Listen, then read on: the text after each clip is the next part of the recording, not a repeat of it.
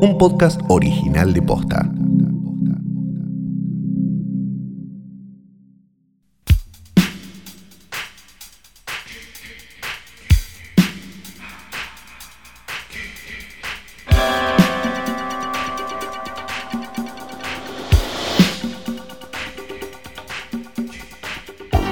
Días, buenas tardes, buenas noches o cuando hayan decidido darle play a esto que no es una cosa más que un nuevo episodio de Hoy tras Noche, el mejor, más grande y único podcast ya certificado por sus capturas de Instagram de cine del mundo de posta.net.com.ar. Mi nombre es Santiago Calori. Yo soy Fiorella Sargenti y esto la verdad no tiene mm, sentido porque ya salió un episodio esta semana. ¿Esto qué es entonces? Esto es Hoy tras Noche. Lo que salió fue Hoy Poronga, donde hablamos de Tenet. Ah, ¿sabes qué tiene sentido entonces? Claro, porque ese era Hoy Poronga no cuenta. Estamos Exacto. todavía en el episodio 98. Este es el 98, claro. Bien, entonces, entonces podemos, podemos. Che, y además, eh, justo se dio todo porque esta semana que tenemos también un episodio el viernes con una película que teníamos muchas ganas de comentar, ayer, de- pero de golpe, bomba, salió eh, alguien a decir algo muy importante que puede o no cambiar la historia... La historia del cine. Del cine para siempre, de los siempre jamases. La historia del cine para siempre. Hay mucha, mucha cosa dando vueltas con lo de, con lo de, mm, con la decisión esta que tomó HBO y por y HBO Max en realidad y por, por carácter transitivo las películas de Warner este, sobre estrenar en HBO Max al mismo tiempo que en las salas, ¿no? Este, y fue enorme. Me, parece interesante porque es un tema que hablamos hace dos, tres capítulos, ¿no? Que hablábamos de eso justamente, usando justamente el ejemplo de si vas a ver un musical a Broadway, te podés comprar el DVD y la experiencia no es la misma, entonces vos vas a seguir yendo a ver un musical a Broadway. Bueno, parece que es un poco lo mismo. Y, y mucha gente, obviamente, eh, levantó sus puños y dijo cosas y verdades y, y demás. Yo mismo, jocosamente, en Twitter puse saluden a los cines que se van. Podemos hacer un resumen de qué es lo que anunciaron para quien no tiene. Podemos hablar idea. de eso y podemos hablar de las consecuencias que eso puede tener, que me Sí. parece que es interesante. Sí, sí, también. sí, claro, claro. Eh, resulta, Claro. lo que se anunció ayer, se sabía que iba a haber un estudio que iba a tirar una bomba. Eh, algunos decían cosas, eh, en un momento se corrían rumores re inocentes como Black Widow va a salir por Disney Plus y al final era mucho más. Salió Claro. Warner, que es Warner Media, que Warner Media tiene todo, tiene el cine, tiene los canales, tiene HBO, tiene HBO Max, a informar que iba a ser Tiene el Snyder Cut. tiene el Snyder Cut, que iba a ser con todos sus grandes estrenos de 2017, de 2017, de 2021, con todos los grandes, son como 17, por eso me quedó el número, lo mismo que ella había anunciado con Mujer Maravilla, que es lo siguiente, van, la película va a salir en simultáneo en cines, donde haya cines, y en Estados Unidos en, HBO Max. Si vos tenés HBO Max en Estados Unidos, vas a tener Mujer Maravilla al mismo tiempo que la vas a poder ir a ver al cine. Esto haciendo hincapié en Estados Unidos, no es válido para todo el mundo. Entonces, lo que dijeron ahora es, bueno, ¿vieron lo de Wonder Woman? Ahora, eso mismo durante 2021 va a suceder con The Suicide Squad, Matrix 4, Duna, Godzilla vs. Kong, eh, Space Jam, A New Legacy, eh, la nueva de Will Smith, la nueva de Denzel Washington, El Conjuro 3, Hasta ahora no quiero ver ninguna. El Conjuro 3, eh, la precuela de, de ah, Los la vamos a Soprano. poder ver en privada entonces. Sí, eh, In the Heights, la, eh, el, el musical de Lin Manuel Miranda. Bueno, todas las grandes películas de, de 2021 de Warner van a salir de esta manera. Por un mes, si vos tenés en, en Estados Unidos HBO Max, las vas a poder ver. Después de ese mes, las películas siguen el, eh, siguen el camino tradicional de lanzamiento, que serían las plataformas de alquiler, y ahí eh, aparecen en, en Apple, en Google, en no sé qué, no sé cuánto, en Amazon para alquilar. Eso sigue. Claro. Y en cines, donde haya cines, va a estar la película para que vos la puedas ver. Esto, lo que hacen con esto es salir a patear el, tablero, mearlo, hacerle caca y prenderlo fuego, para no estar pateando las películas como pasó durante todo 2020, sobre todo teniendo en cuenta con que en, que en Estados Unidos sigue bastante compleja la cuestión y básicamente se estaban metiendo películas y dólares en el ojete, ¿no? Sí, además de que, de que probablemente esto, cuando se normalicen las cosas, probablemente no sea un daño, ¿no? Digamos. Y que a mí, me parece que hay, que hay dos o tres cosas que, que están buenas para hablar. La primera es, ¿qué van a hacer los demás? Sí. Porque digo, acá hay, evidentemente uno se tiró a la pileta, entonces están todos en el borde. Sí. Digamos, está, está lo de. lo de. Está el, el antecedente de Universal hace un par de meses, ¿no? Sí. Que fue medio tibio igual, porque tampoco es que tiraron nada. ¿No? Sí. Tiraron las medianas a la, a la pileta. Hasta ahora. Ok, está ese Ujú, ante- sí. Por eso, está ese antecedente. Sí. Esto es otra cosa. No, esto, esto- es, che, las grandes. Claro, estas que son las grandes. A nosotros sí. nos pueden interesar cero, capaz, pero digo, pero las grandes. Claro, ponele, yo Duna la quiero ver en cine, no voy a ir a ver Tommy Jerry, no la dije, y aparece Mortal Kombat, no estoy muriéndome por Yo no Mortal puedo creer. Kombat. Vi Mortal Kombat en la. Vi Mortal Kombat en la. En la. ¿Cómo se llama? En, en la lista y me sorprendió Sí. que hubiera el deseo de hacer otra película Sí. de Mortal Kombat. Sí, sí, sí, bueno.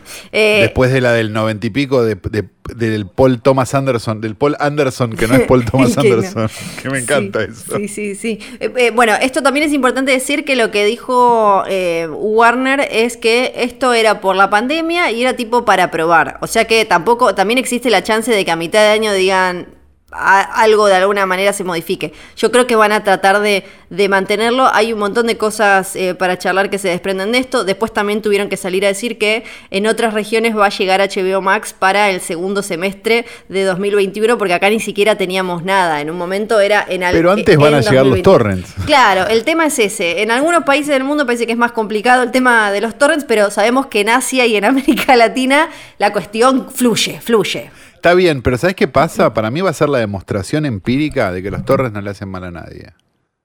Como ya te lo confiesa cualquier productor, o cualquier exhibidor, o cualquier distribuidor, pero no, no delante de un micrófono, Sí. porque de verdad el número es mínimo y el público es otro. Claro, sí, acá ahora eh, va, va a ser interesante Va a porque... ser la demostración empírica de que la, de que la piratería, la verdad, no le hace mal a nadie. Porque no- o sea, sí. o lo que daña es tan mínimo que no importa. Nosotros acá vamos a tener, en cuanto se abran los cines en ambas, ya en algunos lugares del país eh, creo que hay, eh, vamos a tener la- las ¿Qué películas... están dando Tenet? No, están dando, no sé qué están dando, la cosa vieja. Pero vamos a tener el, el- el torrent, la versión pirata y la opción de ir a verla al cine. Y ahí, y ahí Claro. también, y sí, y ahí se van a empezar a ver muchas cosas. Algo interesante para charlar que, que- que yo quiero, bueno, primero quiero ver las servilletas con todos los calculitos Oh, y esos sí, los Excel, numeritos, los ¿no? numeritos que hicieron.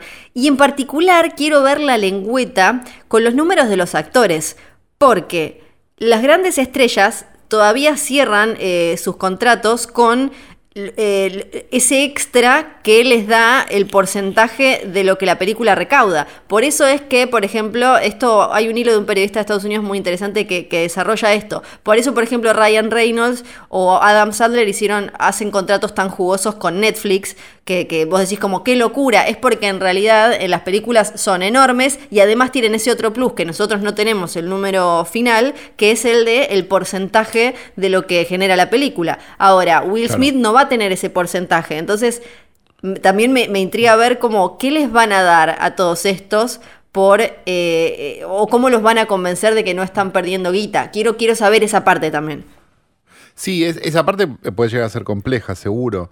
Me, me da la sensación de que no les va a importar nada. Eh, ¿Sabes qué me Debe haber un arreglo hacer? igual, creo. Pa- para mí es como... de- Les van a pagar claro, más les, les van a, le va- les van a dar como una guita extra o, o algo así, me imagino, porque... Seguramente, Sí. Argentores, le, le- le dan todo el Argentores a ellos. Sí. Este, ahora, ¿hacemos una fantasía distópica un segundo? Dale. ¿Y pensamos que quizás esto sirva para que no haya 15 funciones de la misma película? ¿O no? Y... Sí, eh, eh, para mí... Y entonces ahí los, los exhibidores digan, no, no necesito tener 15 cines mostrando Adventures. Entonces, a ver, esta película de 24 la voy a programar. No va a pasar ni en pedo, pues siempre pasa lo peor, ¿no? Sí. Pero estaría bueno para que exista esa oportunidad también, como decir. Y mira que no estoy diciendo el cine nacional, pues tampoco soy boludo y, y entiendo que, que el cine nacional debería, por- por- porque la gente piensa que tiene tifus el Sí. cine nacional, debería, este, ¿cómo se llama? Verse en, en su propio circuito y debería existir ese propio circuito. Pero las películas que nos gustan a nosotros, las películas de hoy tras noche, chicos, no estaría mal, ¿no? Verlas en el cine alguna vez y no en casa. Sí, po- Por más que tenga proyector. Por eso es que creo que el, el- el tema de listo es el fin del cine y demás. No, no es el fin. No. es el fin del cine de mierda, es Claro. el fin del cine ese. Si, si es el fin de un cine, es el fin de ese cine. Y si esto significa que es el fin de ese cine, yo lo voy a aplaudir, voy a abrir un champán y me lo voy a tomar entero a pesar de que no tomo alcohol. Yo no, no creo que, yo creo que es una transformación, pero es como cada cambio cultural y social. A uno le parece que el que le tocó vivir es el más impresionante, pero co- cosas similares ya pasaron en la historia del cine y, y mucho más zarpadas e increíbles como para decir listo, tipo como es el fin. Me parece que, que no, que no, no, no estaría, no estaría No, haciendo ya eso. vimos el fin tantas veces. Sí, sí.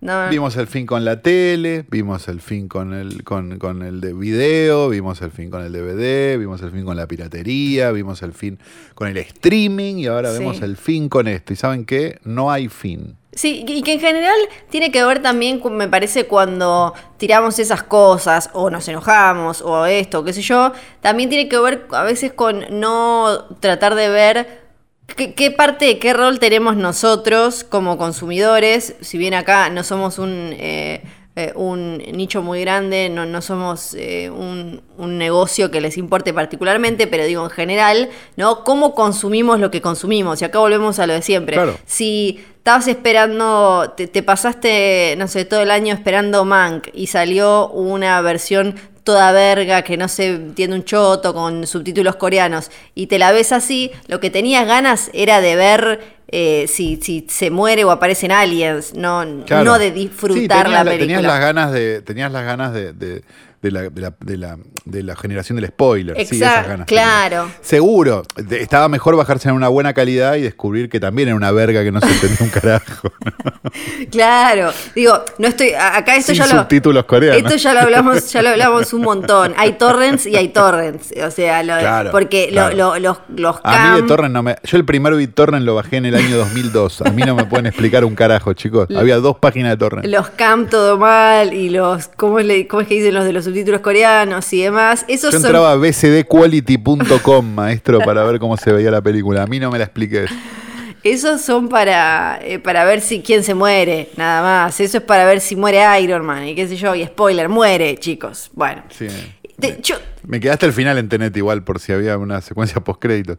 Este, tenemos, espera, sí, ah, igual Sí. digamos una cosa, si esto pasa todo lo que soñamos, sí. Que es no tenemos que ir a una privada en la puta vida y, y cierran los multipantalla, yo soy la persona más feliz del mundo porque este acto de justicia algún día tenía que pasar. No, Este, yo no, Pero bueno, no, no, eh, para mí tiene que haber un, o lo ideal sería una reconversión, que nada cierre, que haya, que, que se reconvierta y se transforme. Porque yo lo que pienso, en- yo lo que pienso es que dejaron, o sea, los multipantalla hicieron que los cines, que eran lugares con personalidad, desaparecieran. Claro, por eso, pero se puede. Entonces, si hoy se muere uno, no te das cuenta cuál es la diferencia del otro, pues son todos iguales. Déjame soñar con que eh, hay un futuro posible con un eh, eh, Álamo acá, Draft House, ¿no? Que también. bueno, eso, eso es lo que yo pienso. Claro, que es un multipantalla. O sea, vos entrás y es como uno de estos de shopping, pero todo bien. O sea, te- que no te Sí, da. con la alfombra del resplandor. Claro, con la alfombra de resplandor, Bueno, con, que, que- bueno. con funciones especiales de, de no solo de estrenos interesantes, sino también de películas viejas, eh, que no te están dando las mismas 10.000 una y otra vez, como y parece que dinero hacen. Pero en Estados Parece Unidos, sí. en los Estados Unidos. Bueno, veremos cómo, cómo se desarrolla ¿no? todo Sí. este quilombo Sí. realmente. Pero Flor no ha traído este escritorio al pedo porque sobre él descansa Menos el cuerpo mal. muerto de Daniel Tiner. Tenemos junto a él un retrato con y sin perspectiva de género de la querida Rita Hayworth, un logo bordado de trasnoche por Lucía, junto a un querido Daniel Tiner bordado con campera de corderito y la carita que tiene en la foto. Enloquecido estoy. Este, solo lo vi en fotos, quiero decirte, Lucía, porque Flor, bueno, lo guardó en una No, bóveda. no lo guardé, está acá. Lo guardó en su bóveda. Ay, no. Este, y nada, estoy muy dolido, pero bueno, puedo entender. Este, y junto a ella, o él, el bordado. Es él, ¿verdad? El bordado, sí. Sí, claro. Eh, la foto de un hombre nacido ¿Quién en? Pensilvania, Estados Unidos, 1909, y fallecido en Nueva York, eh, o en Bedford, Nueva York, bueno, pero es ahí al lado, este, en 1993, de nombre Joseph L. Mankiewicz. Pero para, ese tiene el mismo apellido del de la película que vamos a hablar hoy. ¿Vos decís que tienen algo que ver? Eran hermanos. Joseph L. Mankiewicz, director histórico de- de- del cine, de la historia del cine, un director de estudio muy prestigioso que ha hecho películas maravillosas como este, ¿cómo se llama? Suddenly Last Summer. Ujú. Claro, el- exacto. Eh, era el hermano menor de Herman Mankiewicz, de quien está- vamos a hablar ahora en un rato, por Mank. Estoy esperando que empiecen a aparecer los boludos a confundirlos y decir, no, iba a ser hermoso. Pero la razón por la cual está Joseph Mankiewicz en el Topota Retratos era que era una versión un poco más obediente de su hermano, Claro. digamos. O sea, se mantuvo mucho más tiempo en el. ¿Cómo se llama? En, en el mundo del cine, digamos, eh, y con menos conflictos, a pesar de que le gustaba decir cosas maravillosas como esta que voy a decir, la razón por la que está en nuestro portarretratos. Dice, conseguí un trabajo en la Metro, en la Metro, Metro Goldwyn Mayer, ¿no? No en, no, no en la radio de Flor, este, y lo fui a ver a Louis B. Mayer, ¿no? Que me que me dijo que me quería de productor. Y yo le dije que quería escribir y dirigir. Y él me dijo, no, primero tenés que producir, tenés que gatear antes de caminar. Y me parece que es una definición hermosa de lo que es un productor. Por esa razón, el querido Joseph L. Mankiewicz, además de que es el hermano del que vamos a hablar hoy, está hoy en nuestro portarretratos. La película entonces es Mank, la veníamos esperando porque Oh. es la nueva de Fincher, porque es como un capricho de Flor hecho película también. Eh, poco sí. Un poco sí, Sí. un poco sí. Voy a. de- ya en la semana que Igual hay menos vestiditos, es más Menos me vestiditos, Es claro. gente tomando y hablando Eso iba a de decir. otro. Es un capricho de Flor, pero la parte de los borrachos, no de las chicas. Claro, de la parte de los viejos borrachos. Pero sí. Y además tiene como una. No, no solo tiene una historia del Hollywood clásico espectacular, Mank, sino que venía. A mí me gusta esta, la, la historia personal de Fincher con el viejo, ¿no? Como que hace que todo sea. tenga como una carga eh, Bueno, familiar. claro. eh, bastante densa. ¿Querés contar un poco la historia de cómo llega Fincher a dirigir esta película para Netflix? Eh, más o menos la- las, sé que la película es- está escrita por el, por el padre, padre. de Fincher, que murió hace un montón de años ya, que se llamaba Jack Fincher y que era un periodista en realidad que había terminado este, escribiendo este guion a pedido de, de Fincher, hijo, digamos. Porque era una historia que él conocía mucho. Digamos, sobre esto vamos a hablar después, sobre en qué se basaron para contar esta historia y en una pregunta que nos deberíamos hacer antes de indignarnos con esta película, que es, ¿existen las películas biográficas 100% objetivas? Solo quiero decirte que le pedimos la opinión a un querido amigo de este podcast, porque sabemos que además lo siente mucho, le vibra este tema. Mandó 1, 2, 3, 4, 5, 6, 7, 8, 9 audios. Yo le ¿De qué dije, extensión cada audio? yo le dije, si tenés un ratito, no te queremos molestar. ¿Qué extensión tiene cada audio? Porque él Tenemos manda unos audios. un minuto, 1.18, 2.13, 1.31, 40 segundos. ah, es el uno. podcast de Axel Kuchevaski. Axel Kuchevaski va a estar opinando sobre la verdadera historia que cuenta esta película Mank, que habla de un guionista borracho y cabrón, básicamente. Bueno, no hay nada que yo más quiera que que me hagan el podcast, así que adelante, Axel.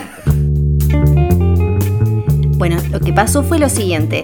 Resulta que nos llegaron los audios de Axel y eran un montón y estaban buenísimos. Entonces no los podíamos meter en el medio del episodio porque iba a quedar como raro. Así que en vez de escucharlo ahora, tienen que ir hasta el final, final, final, final del capítulo y tienen un podcast aparte hecho por Axel Kuchevaski. Vamos al principio, principio, principio.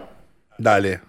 Tenemos entonces la historia que eh, muestra Mank, que es la de este guionista que ya viene, ya tiene como sus años eh, y, y su... En realidad no. Sí, bueno, es En realidad verdad. pasa ay, como en, sí. como en apenas un delincuente, que lo ves al tipo, parece que tiene 70 y tiene 28. Sí, sí, sí. Bueno, él eh, ya tenía como sus años baqueteados, digo, ¿no? Y Bueno, sí, eso sí, eso sí. sus años baqueteados y le, le dan para escribir el guion que iba a dirigir eh, Orson Welles, a quien le habían dado libertad total, algo rarísimo, porque además era nuevo, pero ya había salido en la tapa de Time, ya era considerado un genio de las artes. Claro, el tipo venía de hacer teatro y radio en Nueva York y había conseguido este contrato extrañísimo con la RKO por dos películas donde él podía hacer lo que quisiera.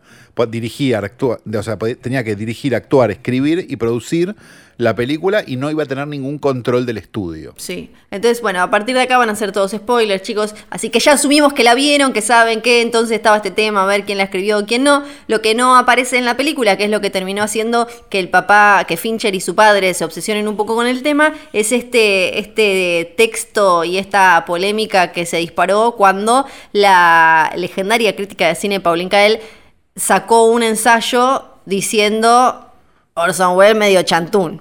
¿No? Básicamente. Sí, a ver, yo, te soy sincero, o sea, Pauline Kael, yo la amo, digo, me tatuaría Kael en, los nudillos, digo. Sí. Eh, eh, como, como los que se tatúan el nombre de los hijos. Digo, pero, pero sí, era un era, le gustaba el maquilombo. Sí, recomendamos acá eh, la lectura de cualquier cosa de ella. Era Marcela Tauro con marco teórico, Pauline. Digamos, la amamos, pero es cierto. Sí. Y escribió un artículo en The New Yorker donde decía, donde de alguna manera hacía justicia diciendo que Mankiewicz había sido quien había escrito la película, basándose, esta es la parte extraña, en, un, en una tesis de alguien que se la dio para que la use, digamos. O sea, que la había, ya, la ya la había investigado. Obviamente cuando alguien escribe una tesis, lo que quiere es llegar al a lo que pensó al principio. Digamos, y va a torcer todo de modo que todo sea como, como debería ser. Sí, que va, a buscar la este. forma de sostener eh, eso con lo que con lo que arrancó, que en este caso es esta idea de que, ok, bueno, Orson Welles, eh, muy lindo todo, era un geniecillo, pero todo lo que se dice que hizo el, ciudadano, todo lo que hizo en realidad el ciudadano y cómo hizo avanzar el cine en cuanto a técnica, en cuanto al el relato, la narración, esto y el otro, tuvo mucho que ver con el equipo que tenía, el, el guion que no era, no, no, no fue escrito todo por él como se dijo, el director de fotografía, eh, la música, ¿no? Como... Eh, sí, Robert Wise de montajista, si no me equivoco. Exactamente. O sea, eh, es demencial el equipo del Ciudadano. O sea, son todos nombres que después vamos a ver en muchos otros lugares haciendo sus propias películas directamente. O sea, Bernard Herrmann haciendo la música o no también. Eh, sí, eh, tenemos a eh, Greg. Sí, Bernard Herrmann haciendo la música, Robert Weiss editando. Greg Toland. Greg Toland haciendo la fotografía. O sea, sí, claro. Obvio que está buenísimo el equipo también. Pero de vuelta, estamos frente al hype del hype del hype en ese momento. Esto, o sea, para que, para que lo entiendan, eh, Citizen Kane en su momento tenía más hype que el Ángel. Sí, y era, y era un equipo, em, creo, por lo menos la mayoría, más experimentado que Orson Welles. Entonces había como una cosa también que uno puede imaginarse que eso enriqueció todo porque tenés como al pibe maravilla al que lo dejan hacer cualquier cosa y le ponen... Pero con un chaleco... Eh, exacto, le ponen como a estos viejitos. Pobres viejitos, le digo yo. No, son tan viejitos tampoco. Bueno, un poquito. Bueno, él no, pero, pero el resto eran más viejitos. Puede ser, un poco sí. Este, bueno, eran todos viejitos, pues ya lo hablamos, porque tenías 28 años y parecías de 70. Todos eran viejitos. ¿Ves las fotos de Mankiewicz y decís, boludo? Sí. tenía 45, sí, quizás, mi edad. Creo que tenían tipo cuatro años más. Hecho. Tenían tipo cuatro años más, pero ya parecía un montón. Claro, como dale. Nada, sí. Bueno, eran, tenían como un poco más de, de, experiencia y el otro era más como de creación, pasión, talento natural, energía y todo esto. Entonces, eh, Paulín él mete esto que, ya andaban dando vueltas eh, igual. La nota de New Yorker es del 70 y, 70 y pocos. O sea, 20 años. Es 30 años después del Ciudadano. Sí. Y, por lo, y más o menos 20 años después de que murió Mankiewicz. ¿Sí? O sea, sí. mirá si vas a abrir una herida con eso. No sé, no sé bien cuánto, eh, durante todas esas décadas, cuánto en Hollywood era como algo que, que, obviamente se comentaba, o sea, estaba dando vueltas, no sé cuánta bola le daban décadas después, hasta que ella como que volvió a tirarle eh, nafta. Volvió, pero casi juguetonamente, ¿no? Porque además ya Y- en una época en la que ya está, eh, los que estaban vivos estaban como bastante machacados, entonces también era como medio pilla en eso, ¿no? Como bueno, lo tiro ahora, que lo- lo- Exacto. los que quedan. Que Orson Welles está haciendo la voz de los Transformers. Sí. Entonces, bueno, un par de años antes. Esto devino en una otra, otro artículo larguísimo de Peter Bogdanovich en la revista Squire, sí. donde eh, Bogdanovich, digamos, aclaremos esto, Bogdanovich el autor del libro de Orson Welles, el mejor libro de Orson Welles, Bogdanovich amigo de Orson Welles, digamos, montones de razones por las cuales Bogdanovich escribe una nota donde hace un montón de averiguaciones y de cosas y habla con tal, con tal otro y con tal otro y dice, no, si Wells escribía, no, si no sé qué, si no sé qué, si no sé cuánto, y de alguna manera defiende a Wells frente a la nota de, de Cael del New Yorker. Esto deriva en que años después Bogdanovich diga, bueno, sí, puede ser que Orson Welles haya este, corregido la nota, ¿no? Digamos, hay algo como... Claro. Ahora, sí. ¿Realmente estar dolidos frente a esto 30 años después y tener que hacer una nota para, para ensuciar a un muerto? La verdad, yo no sé si es realmente lo más feliz, por más que sea verdad. Que eso es lo que vamos a definir, a, a debatir ahora en un momento, ¿no? Sí, sí, y eh, de- pensaba un concepto que le gusta mucho a Hoy Tras Noche, un poco Bogdanovich lo, lo, lo duchó, lo bañó a Orson Welles. Lo un poco tenía- sí, sí, fue, fue un tenía- poco Luis Ventura de Orson Welles, poco, lo bañó. sí, fue un poco el ven- No, y, tú, y eso, digamos, a, a mí Bogdanovich como director me parece un genio. Ay, te- yo lo amo. de todo, Sí, es un gran personaje, amo. además. Y me parece también que, que, que lo que hizo con la película de Wells de- para Netflix, Sí. Digamos, la película es inmirable, por supuesto, pero todos los documentales son hermosos y realmente el- la, la tarea de amor que hizo Bogdanovich con esa película es enorme. Sí. Y realmente este, hay que sacarse sombrero con eso. Digo, es un acto de amistad total lo que hizo. Porque la verdad no tiene necesidad de, ta- de todo ese- de toda esa paja, la verdad. Sí, incluso eh, no eh, en Moteros Tranquilos, Toros Salvajes, en el libro no, Sí. no cuentan Easy Rider que... Bull, sí, por favor. sí, pero siempre me gusta decirle moteros. No, no, me parece Moteros. Eh, no dice como tipo que dormía en, como en el sillón de Bogdanovich. Puede ser. Era, Era como más o menos así en un momento. Bueno, y después... como un Enrique Sims al final, ¿no? Sí, al final era como, bueno, hizo Transformers que en un momento dijo, no, sí, me gustó, pero después dijo, no sé ni qué hice, era un planeta, lo, me mató un robot, no sé qué onda. Y, y todo esto y todavía no hablamos de Mank, la película, a ver si nos gustó o no Exacto. nos gustó. Pero bueno. Es como un mega capricho de flores. Sí, estoy como loca, estoy como loca. Sí. Bueno, tenemos, porque además tenemos eh, mucho puterío, es un capricho de flor porque viene No, con, claro, eh, viene sí, con comillas sí. y de Porque tal diferentes cogía con tal. y de Es de diferentes es décadas, además, diferentes Claro. décadas. Entonces, eh, se obsesiona Fincher con esto, se obsesiona al padre, hacen la, la película que ni siquiera es la primera sobre el tema. Yo no sabía, pero hay una de 1999, no sé si vos la viste, ¿Cuál? de No. una que está metido HBO, BBC y demás, se llama eh, RKO 281. Ah, tal cual esa me la había Sí, olvidado por completo. Donde sí, Liv claro. Schreiber hace de Orson Welles, eh, Claro, está sí, claro. John Malkovich haciendo de Mank, eh, Melanie Griffith haciendo de ¿Sabés Marion que me la había olvidado por completo? Sí, sí, y eh, se mete con el mismo tema.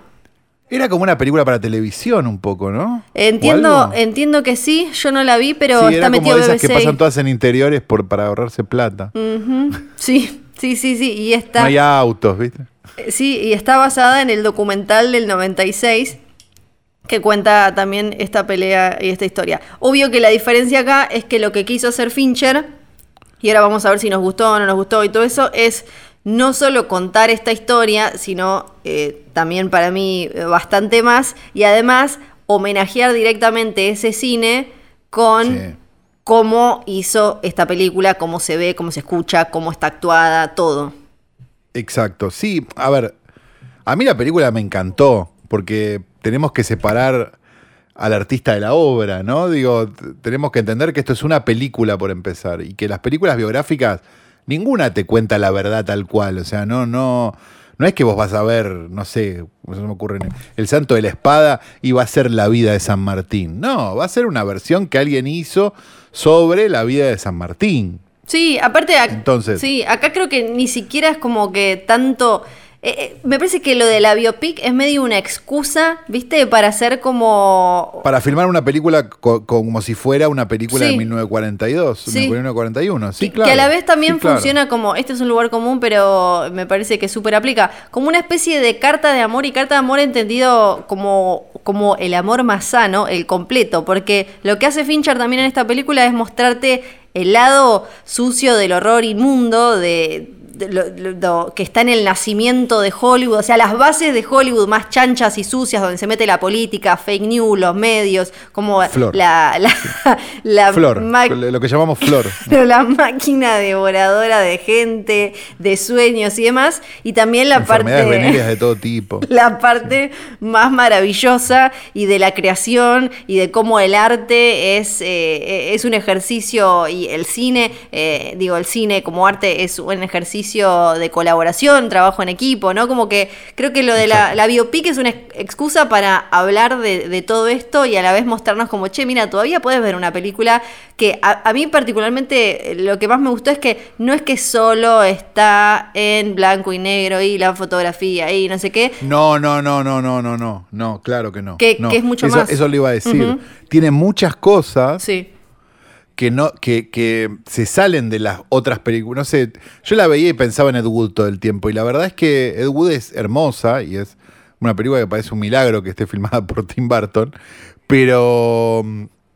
Pero sinceramente, la- esta película le da tantas vueltas a ese mismo concepto, porque, porque directamente tiene hasta los saltos de rollo, que es una cosa que Sí. quizás la gente más joven ni los vio. sí, ¿no? sí. Digamos, ni vio como el, el, el, el cigarette burn, ¿viste? Uno, dos, cambia de rollo, digamos. Y, y en, algunos, y en algunos momentos el, el salto de acto está, está como medio, medio mal, ¿viste? Sí. Como, como que entra raro.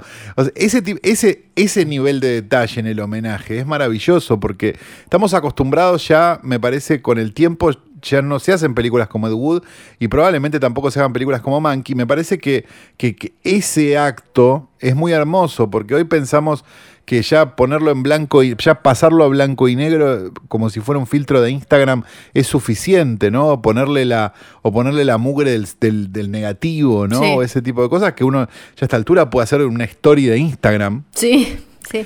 Eh, entonces, pero que eso tenga una cohesión estética es muy difícil.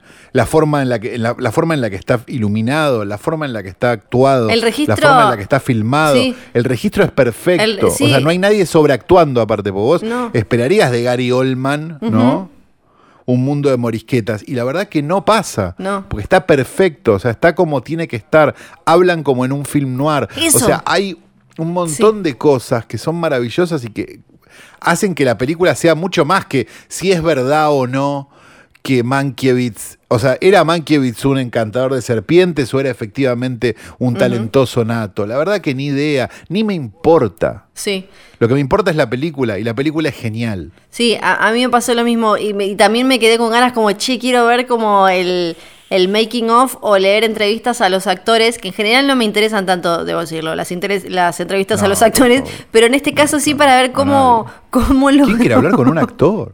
cómo logró, eh, cómo, cómo logró Fincher que todos estén en- con, con este registro perfecto que, que a la vez hoy puede, como, como que se puede sentir raro porque cuando mencionabas el artista, eh, no, mencionaba no, lo pensaba, lo, lo- creo que, no me acuerdo. Ah, bueno, el artista, Sí, claro. que- como películas que tratan de recuperar todo esto y bla, bla, bla, que en general son como medio monigotones. Cliente muerto no paga. Son como monigototas, ¿no? Es como cuando Sí, tienen claro. que recrear hasta esa forma de hablar y esa forma de, de actuar, lo hacen medio así. Y Claro, y acá es normal. Acá es como, acá bueno, fluye. hablan así. Sí, acá fluye. e incluso también esas escenas, me acuerdo sobre todo las que la, eh, involucran las charlas entre, entre Mank y, y el personaje de, de ella, Marion Davis, el interpretada por se me acaba de ir el nombre de Amanda Seyfried. gracias Amanda Seyfried que, que son como medio, aparte, medio como de ensoñación, viste, medio como de glam, esas partes como del de, de la- el costado más glamoroso del cine de, de aquellos años, también me parece que quedan hermosas. Ella me sorprendió, eh, además, para bien, me parece que está súper bien. Y esta figura de, de Orson Welles que aparece como ahí, eh, que es como una especie de sombra, que me, me parece muy Claro, que acertado. prácticamente ni aparece. No, no. Es como. Es el nombre. Porque justamente, Sí. claro, porque justamente están contando la historia del otro. Sí, Entonces no debe, o sea, digo, nadie debería ofenderse realmente porque estén contando la historia del otro, de la forma en la que quieren. Es obvio, me parece a mí, que va, de hecho está escrito por algún lado, no me acuerdo dónde lo leí, digo, no, no es que descubrí nada, digamos, se dice que Jack Fincher había usado de base la nota de Pauline Kael para, o sea, ¿cuál es el cuál es el punto de vista que tiene esto? El de Pauline Kael y no el de el de Bogdanovich. Y eso está bien, digo, es, es una forma de verlo, digo, nadie las películas de por sí son una enorme falsedad. sí.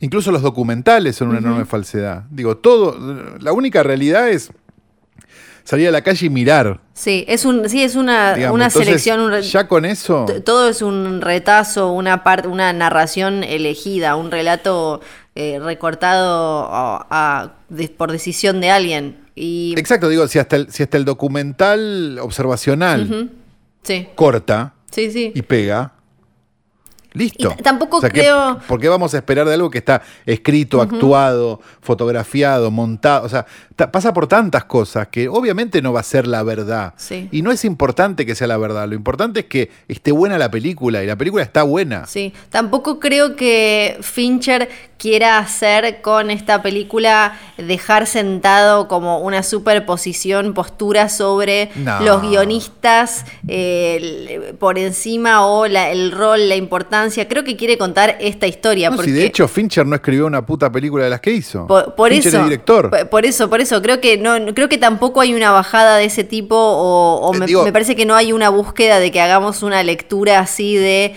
cuál es el rol. Creo que está contando esa historia que tiene más que ver con, o sea, si hay una bajada relacionada con los roles en, en- en la creación de una película es que de una manera u otra todos los, eh, todas las piezas son importantes, incluso los inmundos, o sea, para que tengamos el cine que que la historia del cine que tenemos, hasta los inmundos que están ahí con el GOP y qué sé yo, y volteando gobernadores y lo que sea, como que todo forma parte de la misma cosa. Exacto, digo, y hay algo como. Como, digamos, hay algo interesante en eso. Y hay algo interesante también en el rol del guionista, ¿no? Digamos, en esa idea de que quizás, quizás Wells reescribió todo lo que escribió Mann. Ujú. Quizás sí, o sea, se habla de, digamos, en la película se habla de un guion de 350 páginas, lo es un delirio, pero debe haber sido así, digo, la versión de American, digamos, de, de lo, lo que después se llamó Citizen Kane, este, de, de 350 páginas. Se habla de que el draft final de la- de- tenía unas 140 y pico de páginas y que había tenido siete reescrituras hechas por Mankiewicz en base a las notas de Wells. No lo sé, digamos, no, no, tengo, no me termina de quedar claro, no, no- no tenemos forma de comprobarlo. Ahora, eh, lo que sí es cierto es que un guionista, además de ser la persona que escribe algo, digamos, es la persona que de alguna manera ilumina el camino del director. O sea, y le dice, por acá, no, por acá no, dice el director, por acá. Ok, entonces incluso en, en- supongamos, supongamos que el guion de Mank era una cagada, Sí, con ese guion, Wells se dio cuenta de lo que no quería hacer. claro. Entonces ya con eso es suficiente como para que Mank haya sido parte de todo esto. Ni hablar de la sugerencia de que sea, de que sea, mm, ay, de que sea, eh, ay, se me fue el nombre de, de Hearst, Sí, digamos. Este, con lo cual, yo qué sé, digamos, hay, hay, hay un montón de cosas que, que- en las que Mank evidentemente tuvo que ver en esta película. Por más que la película sea de Orson Welles, nadie lo discute y nadie discute tampoco que el montaje sea de Robert Wise ni que la fotografía sea. Digo, eh, es eso, pues si no es creer que las películas son de los directores. Y las películas son de un montón de gente que las hace. Y me parece que ese es el cuento que cuenta Mank fuera, digamos, del. del de- del del, cap- del intrusos que quiera- Sí. se puede armar y que la gente se puede indignar o ese tipo de cosas. Me parece como, como en eso me, me parece que la película gana y gana un montón. Obviamente te conviene salir y leer un montón. Y estaría bueno que, que, digamos, que las generaciones nuevas quizás por esto descubran otras cosas, ¿no? Por esto se vayan a ver el ciudadano, por esto se vayan a. No sé. Sí. Digo, capaz pasa. Es una fantasía igual, porque seguramente el público de Manx sea el mismo del, irlandés, digamos, y haya este, un montón de boludos explicándote este, en Twitter cosas y, confundiéndose a, a, Herman Mankiewicz con, con Joseph Mankiewicz, qué sé yo. Este, va a pasar, porque un googleo rápido este, es muy traicionero.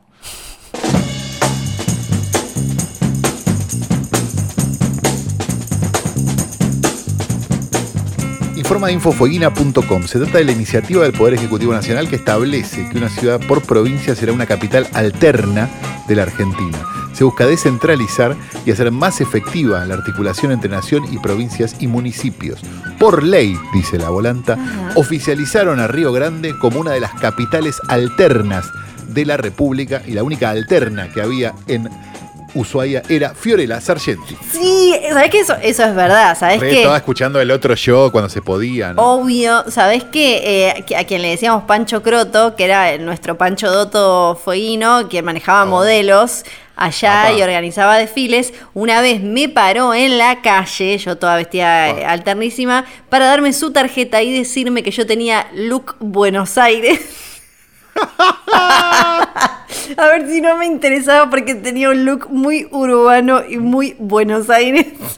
Eh, a ver Ay, si no quería no, ser su, Flor. de su agencia. Flor, no fuiste modelo de pedo allá. No, viste, re podría. Tuve amigas que, que fueron. Bueno, mamá fue modelo, no con Pancho Croto, No, bueno, con mamá otros. sí, pero mamá es otra Con cosa. otro, claro. Todos sabemos. todos la- Mamá desfiló- conocemos a mamá sabemos Sí. que mamá es otra cosa. Desfiló con Araceli González, con Mariana Arias. claro. Yo no puedo Sí, llegar claro. a eso. No, pero bueno. no, no. Tengo, eh, hice un poco trampa, pero no. Tengo un capricho, tenía otro capricho preparado, pero después dije como no, bueno, si vamos a hablar de Mank, podemos aprovechar para tirar abajo eh, una leyenda que en algunos lados todavía creo que eh, aparece como si fuera una realidad, porque yo ya sé, sí, es mucho más divertido pensarla de esa manera, pero bueno, vengo a romper corazones. Tiene que ver con 1938 y esa transmisión radial del 30 de octubre en la que supuestamente Orson Welles, haciendo una representación de la Guerra de los Mundos, hizo que la gente saliera con pánico a las calles, suicidios, gente en los hospitales internada, eh, familiares tratando de salvar a los otros y diciéndole no te tires, no te tires, porque no, bueno, los- si vienen los marcianos todo puede estar bien y demás. Lo escuchamos Déjame todos. prejuzgar. Sí, Déjame prejuzgar. Quizás no fue tan así. sí, puede que no haya Quizás sido la gente tan ya así. sabía que existía la ciencia ficción. Sí, exacto. Y además, obviamente la radio te avisaban todo el tiempo y era parte de un programa y estaba en un horario. Perdón. Sí. Perdón. Como tampoco la gente salía corriendo del cine cuando veía el tren venir en, la- en, la- No. en los cortos de Lumière. Sí, no, es tremendo. Contemos toda la historia. claro. Digamos todo, claro, sí, digamos todo. No, bueno, eh, fue parte, el 30 de octubre de 1938, ya Orson Welles estaba instalado, era una, eh, una figura, todavía no había hecho este eh, El Ciudadano ni tenía este super contrato, pero venía, eh, ya había aparecido en tapas de revistas, de diarios, se los consideraba como el joven creativo artístico, tenía unos 23 tres años acá y no fue un truquito ni nada. Sí, lo que puede haber llegado a ser es como el primer falso documental mockumentary en la historia, porque sí estaba planteado de esa manera, o sea, era una adaptación que jugaba con eso. Pero era un episodio de The Mercury Theatre on the Air, que era un programa de radio que estaba dedicado a dramatizaciones de obras literarias. O sea, que no es que era en el horario del noticiero y vos lo ponías. Y en ese momento no había Amazon, Netflix, eh, HBO, la gente sabía más o menos lo que estaba en la radio, la gente que, que tenía. Igual yo me acuerdo de ser chica y que me contaran, la primera vez que me crucé con el libro, que me contaran esta historia de que la gente había pensado que venían los, em, que venían los marcianos y demás. Yo me reacuerdo. Bueno, pues, ¿por qué no fue tan así? Para empezar hay que entender cómo fue que llegó esta noticia y que se fue eh, expandiendo. Y claro, ¿Cómo fue? la, la información en ese momento no es que iba en Estados Unidos de un pueblito a otro de manera súper eficaz, ¿no? Iba con estas comunicaciones, que tipo que un telegrama, que una cosa, y sí había algunas que decían como, uy, acá hubo como un par de cosas, acá, y los grandes diarios nacionales dijeron, ya está, listo, titulazo, pánico y locura en las calles. ¿Qué fue lo, qué fue lo que en realidad sí pasó un poquito? Algunos pocos, porque después eh, se, llegó a hacer una investigación y resulta que un porcentaje mínimo, porque tenés que pensar, primero, no todos en Estados Unidos tenían radio, después, no todos estaban escuchando la radio en ese momento, después, no todos estaban escuchando esa radio, porque también competía con eh, un comediante, creo que era como un ventríloco y no sé qué, que tenía un programa que era el más escuchado, o sea que estaba compitiendo como contra eh, el Tinelli, Susana. Claro, el Tinelli de ellos. Claro, estaba como eh, muy ahí arriba. Entonces tenés que ir achicando, no se te va achicando el número. Y después lo, único que sí pasó. Al final mide como intruso, dos puntos. Y después lo único que sí pasó es que muy poca gente, por un ratito, pensó que estaban siendo invadidos por los alemanes en 1938. Ah, no por los marcianos, que tenían más sentido.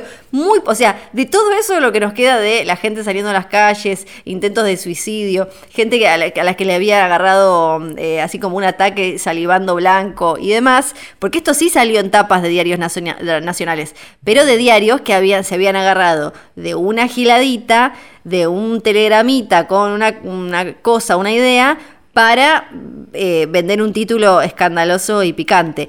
No ayudó que poco tiempo después eh, hubo un tipo de una, eh, de, una universidad que aprovechó y escribió un ensayo, un texto en donde hablaba y decía que había, como que trataba de analizar qué es lo que había pasado con, em, con, la locura que había despertado eh, Orson Welles en ese programa de radio. Y no era tan así. Años después se supo todo esto, se fue achicando. O sea que en realidad nos tenemos que quedar al final con tres gatos locos que flashearon que venían los nazis.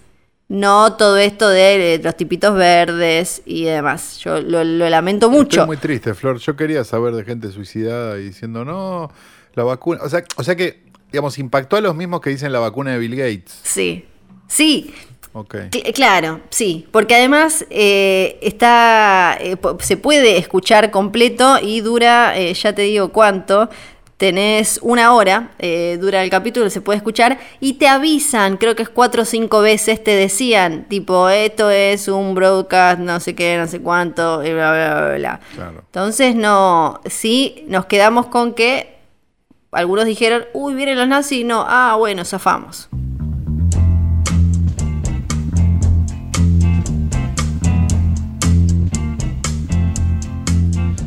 Semana a semana chequeo, sé que no tengo la COVID, o por lo menos tengo menos chances de tener la COVID. Pues, ¿Te haces el hisopado? No, no lo necesito, pues huelo, huelo ese, ese vapor que emana la alfombra del videoclub del tío Calo. ¡Eh! hola, bienvenidos a mi videoclub. Como para hacer este un capítulo absolutamente temático, voy a recomendar un film noir del año 1950, escrito y dirigido por Joseph L. Mankiewicz, el hermano de Herman Mankiewicz, solo para romperle las pelotas.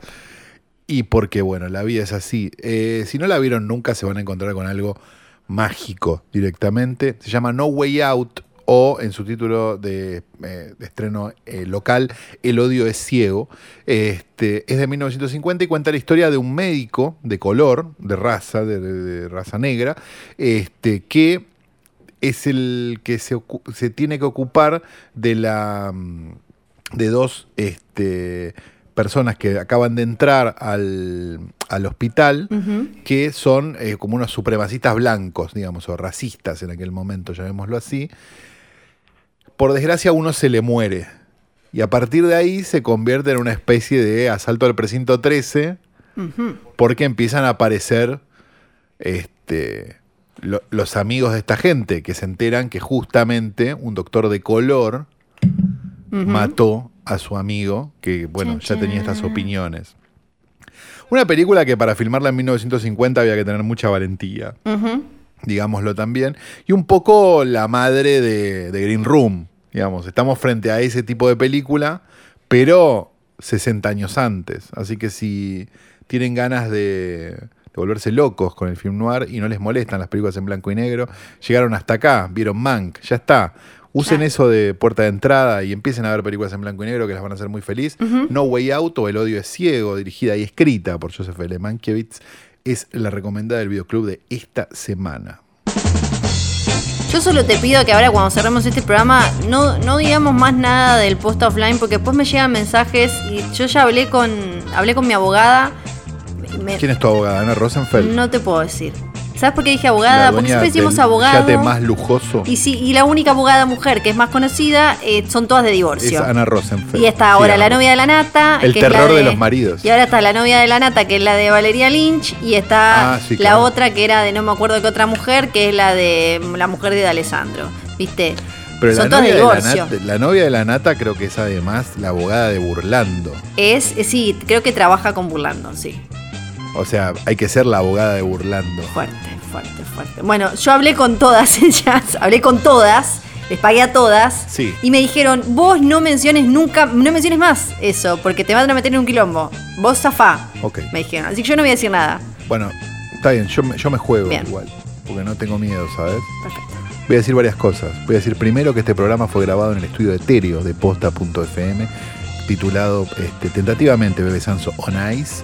Voy a decir John Nico Yuki John. Voy a decir también que este, este programa fue editado por el querido Nacho Ugarteche, creo yo. Estoy casi seguro. Sí. Si no fue Nacho Ugarteche, fue Leo Fernández, pero uno de los dos fueron. La verdad, no nos dan información. ¿Qué querés que te diga? De lo que tampoco nos dan información es del post offline. Lo que sí vimos fue un sobre que decía posta offline y que adentro había papeles. Mm, Es todo lo que vimos, es todo lo que podemos decir. Nada más. Y que cuando entramos Sí. a la oficina, Banchero como que lo tiró así, tuc, y le cayó en un cajón y cerró el cajón. Fue raro eso. Fue raro. El mismo cajón donde guarda la falopa. Es todo lo que voy a Se decir. puso todo en blanco y negro de golpe, además. Fue extraño. Uh, apareció humo. Buah. Tienen el episodio Eloy Poronga también para escuchar, así que no se pueden quejar. Ahora no va a haber episodio Basta, nuevo hasta chicos. dentro de un mes. Basta, chicos. Ahora tenemos un mes, claro. eso. Ahora nos vemos Por lo menos un mes de changüey. en 2021. No me hinché los huevos. Listo. No me rompan más los huevos. Chao. Mi nombre es Santiago Carlos. Yo, chao.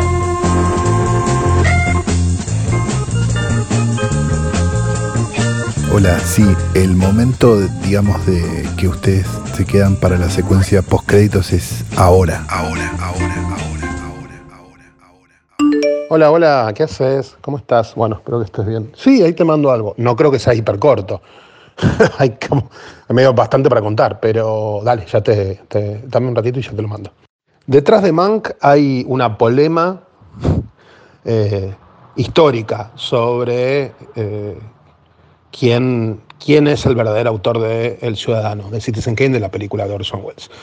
Eh, pa- para entender un poco por, por qué esa polema existe y, y- y de dónde viene todo esto, hay que ir un poco más atrás. Cuando Orson Welles llega a Hollywood en 1940, viene de una cantidad enorme de éxitos eh, en la radio, incluyendo eh, una transmisión falsa de la Guerra de los Mundos, donde la gente empieza a creer que está escuchando una transmisión radial real y en realidad es, eh, es toda ficticia, cosa que generó un, una sensación muy grande en Estados Unidos. Pero al mismo tiempo, Wells venía de una carrera como director y, y actor teatral mu- muy importante, entre las que estaba el haber hecho una versión del Macbeth de Shakespeare eh, ambientada en Haití con actores afroamericanos, donde además de los éxitos de la radio había hecho una versión de Julio César de Shakespeare eh, antifascista con, con la gente vestida con- de forma contemporánea, algo que era una locura en los años 40. Wells venía precedido de una fama muy grande que cuando llega a Hollywood genera mucho enojo. Llega contratado por la RKO, el presidente de la RKO le dice, bueno, haz lo que quieras, haz la película que quieras. Wells empieza con una cantidad de proyectos que, que no lleva adelante, incluyendo eh, una adaptación de El corazón de las tinieblas, la novela de Joseph Conrad, que después se convertiría en Apocalipsis Now de Francis Ford Coppola. Eh, una adaptación de una novela que llamó Sangre Negra, que años después se, se- rodó en Argentina con otro director y otro elenco. Eh, un montón de ideas. Eh, pero una de las cosas que le da la RKO es la capacidad de armar el equipo que él quiera con la gente que era eh, empleada del estudio o que tenía algún tipo de, relación contactada con el estudio. Así eh, logra tener a Robert Wise como montajista, a Greg Toland como director de fotografía e impone en una negociación a Bernard Herrmann como compositor de la música de la película. Herrmann era además el tipo que había escrito la música de una parte importante de los, de los proyectos de Wells para la radio. Wells llega 23 años, canchero, con barba, que era una cosa que todos en Hollywood detestaban, les parecía un ridículo. Tenía mucho levante con las minas, cosa que molestaba, venía con un aura de genio que, generaba una cosa de, mucha oposición, y además era de izquierda. O sea, de izquierda incluso para los parámetros norteamericanos, un país donde no existe la izquierda. Todo eso ponía a mucha gente muy nerviosa y muy molesta. Y una de las cosas que Wells hace es que a espaldas del estudio empieza a filmar el ciudadano como si fuesen unas pruebas de maquillaje, cuando en realidad entra a producirla. Eh, cuando, el, cuando el ciudadano se estrena, es una película con la que la RKO, por un montón de razones, incluyendo el boicot que, le hacen los diarios de William Randolph Hearst, la película no es un éxito de taquilla, tarda décadas en tener el prestigio, tarda una década, una década y algo en tener el prestigio que, que hoy la acompaña como una película transformadora, y su impacto no es tan grande como todo el mundo cree en los cineastas contemporáneos a Wells en los años 40. Digo, la película tuvo muchas, tuvo muy buenas, muy buenas críticas, ocho nominaciones a los Oscars y un solo Oscar para mejor guion, ese Oscar que comparten Wells y Mankiewicz. Acá entramos en la segunda parte de la historia. Y la segunda parte de la historia es que los críticos franceses descubren en los años 50 eh, crean la idea, la teoría del autor, la idea de que hay un director que es como un novelista, que la película refleja su mirada, que es una teoría que tiene grados discutibles. En el esquema de Hollywood, los directores eran los empleados, no tenían el corte final de la película, tenían un grado de control sobre el material relativo. Al mismo tiempo, había directores que lograban volverse sus propios productores, que es un poco lo que pasa con Wells en, El Ciudadano, y tenían un, poco más de control sobre el material. Pero todos, todos negociaban. El estudio negociaba con los directores, los directores negociaban con el estudio. Cualquier director de esa generación atravesaba eso, de esa generación y varias de las generaciones posteriores.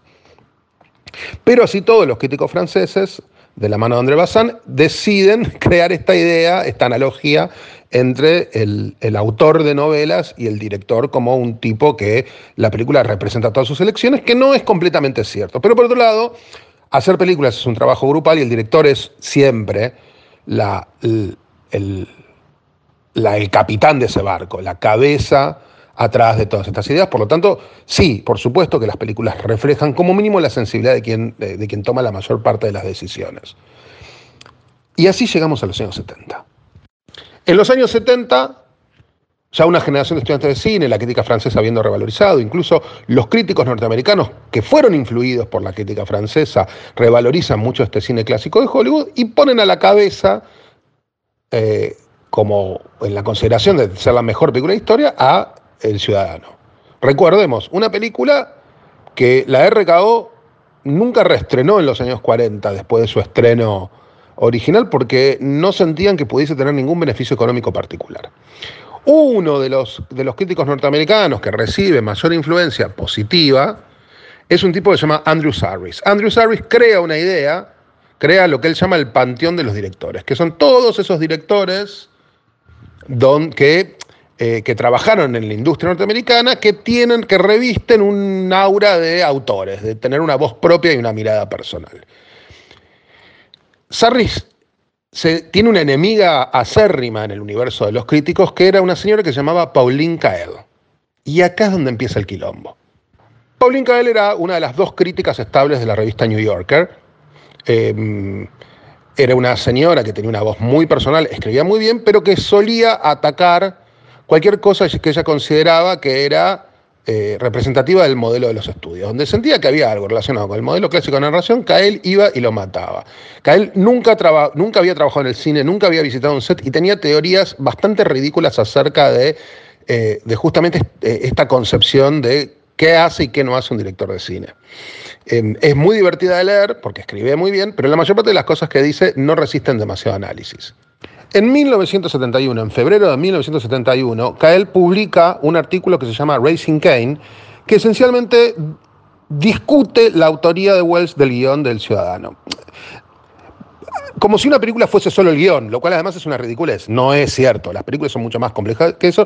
Eh, pero el argumento, o sea, tiene una cantidad de argumentos acerca de dónde viene el origen de la palabra Rosewood del ciudadano, cómo se escribió, y le da esencialmente toda la derecha a la idea de que eh, el ciudadano fue una creación casi exclusiva de Mank. Sí, de Herman Mankiewicz, el guionista.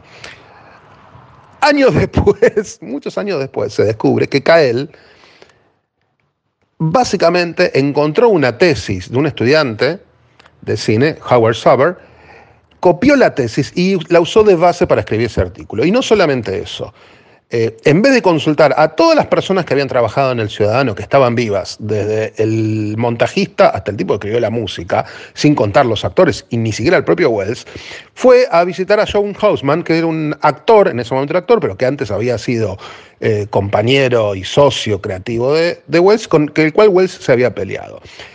Toda esta teoría de que Wells no escribió El Ciudadano es básicamente Pauline Kael reciclando una tesis que escribió otro al que nunca le dio crédito y juntándose con un enemigo de Wells para que le, para que le tire chismes. Gran problema de la tesis de Pauline Kael es que si uno se siente, mira, todas las películas anteriores y todas las películas posteriores de Herman Mankiewicz como guionista, no va a encontrar nada que se parezca al ciudadano. No hay ninguna idea común en sus películas anteriores, un tipo de trabajó en 30 películas acreditado y otras 20 más sin acreditar. Eh, no hay cosas en común, no hay, no hay una, una ruptura del punto de vista, no hay eh, cambios temporales, no hay cambios de tono. Las películas escritas por Herman Mankiewicz no tienen esa magia y esa innovación que nosotros le adjudicamos al ciudadano. Por ningún lugar, por, por ningún lugar, no la tienen. Eh, hoy, hoy es fácil sentarse y ver la filmografía completa de Mankiewicz y recordar dos o tres películas de una lista de 50. Eh, una de esas es obviamente eh, Citizen Kane, El Ciudadano. Pero otra de las cosas que pasa y que para mí lastima la percepción, esta teoría de que, de Mankiewicz escribió solo, es que cuando uno se siente y ve la película, la película, después de, que, después de su inicio, tiene un, segmento bastante largo donde vemos un falso noticiero cinematográfico de época que nos cuenta quién era Kane antes de morirse. y saben qué? Es la misma idea que la transmisión radial de la Guerra de los Mundos, un, un falso noticiero. Es exactamente lo mismo. Es decir, uno de, las, de los segmentos más rupturistas del ciudadano ya estaba en la obra anterior de, Wells. Y si uno se siente y mira las películas posteriores de Wells, es, fácil relacionar los temas que le interesaban que ya estaban en el, ciudadano. Desde personajes que reconstruyen su pasado para que les sea funcional a lo que ellos quieren, eh, personajes misteriosos que, a los que hay que tratar de, como un detective, descubrir que los construyó, la idea de cómo el poder corrompe a las personas, todas esas cosas están en, en casi todas las películas de Wells, desde El Ciudadano hasta El Otro Lado del Viento. Digo dos que a las que se pueden ver online tranquilamente. Nada de esto está en la obra posterior ni anterior de, de. En la obra anterior hay algunas comedias livianas, algunas películas divertidas, entretenidas, algún melodrama en la posterior, punto. No hay mucho más para escarbar ahí. El epílogo es que mm, menos de un año después de la salida del artículo de Pauline Kael, que se llamaba justamente eh, Racing Kane, em, lo que sería traducible como haciendo quilombo, eh, Peter Volkanovich escribe para la revista Squire una, una larga nota tirando a ojo cada uno de los puntos de los, de los puntos de, de Hoy sabemos, y esto, digo, se sabe, que en realidad ese artículo no lo escribió Peter, Peter lo firmó, pero lo escribió Wells. Eh, Wells propio, con su propia mano, salió a refutar cada uno de los puntos. Y lo que es peor todavía para, para, esta, para toda esta gran masa de gente que en ese momento sostenía, discutía que Wells hubiese tenido o no algo que ver, es que mm, hay un libro muy bueno, está editado en castellano, que se llama Cómo se hizo Ciudadano Kane, de Robert Carringer, que básicamente Carringer fue a los archivos, leyó las versiones de guion, consiguió toda la documentación que había, incluyendo correspondencia, y estableció muy claramente que el guion fue una obra conjunta entre Wells y Mankiewicz. Con lo cual, toda, toda esta teoría abstracta se cae a pedazos por todos lados. ¿Es un problema para ver una película como Mank? No, la película Mank se tiene que sostener como narración propia. Poco importa si tiene que ver con la historia real o no. Eh, y en algún punto que nosotros estemos discutiendo todo esto, que eh, está buenísimo. O sea, cuanta más gente se siente, vea tanto Mank como, como El Ciudadano de nuevo, eh, es mejor para. es mejor. Eh, es mejor. Y es una parte interesante de la educación de, cualquiera sentarse y ver películas de, los, de, principios de los 40 y descubrir qué tan innovadoras y al mismo tiempo qué tan clásicas pueden ser. Dicho esto, no, Mank, fue guionista de la película, hizo parte del laburo, igual se hizo parte de otra parte y otra gente hizo otra parte. Eh, pero claro, también la realidad es que no nos olvidemos nunca que a Hollywood, entre la verdad y la leyenda, prefiere imprimir siempre la leyenda, o como mínimo, un diario con dos tapas, por si las moscas. Un podcast original de posta.